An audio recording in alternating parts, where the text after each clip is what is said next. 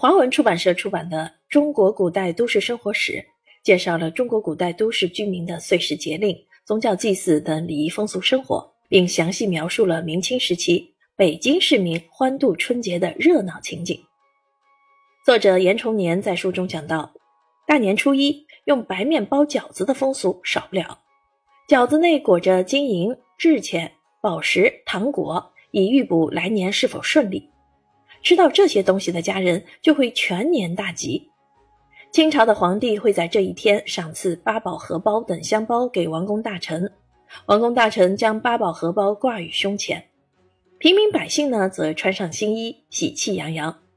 晚上十一点之后，各家各户燃放爆竹，爆竹声通宵达旦。初二，民间有祭财神的风俗，鞭炮鸣放彻夜不绝。灯会在大年初二展开。北京灯市历史久远，最盛在明朝。明朝灯市在东华门王府井街东、崇文门内街西，其中心在今天的灯市口地带。灯有烧猪、料丝、沙、明角等，并绘有古今故事。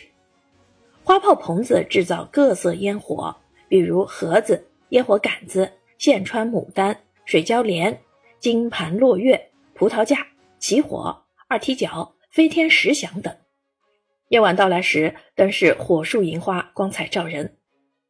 本书还介绍了清朝末年北京春节期间流行的打鬼仪式。打鬼即喇嘛打鬼，各寺的日期不同。红人寺在正月初八，黄寺在正月十五，黑寺在正月二十三，雍和宫在正月三十。其中，雍和宫喇嘛打鬼仪式最有名。打鬼时，住持喇嘛身披黄色袈裟，乘车持钵，诸多侍从喇嘛各执法器护随。小喇嘛则身着彩衣，戴着牛鬼蛇神的假面具，饰演魔鬼，蹒跚起舞。前有鼓吹导引，众喇嘛鸣锣吹角，高诵经文，绕寺周转。还有一众喇嘛假扮诸位天神，做出打鬼的样子。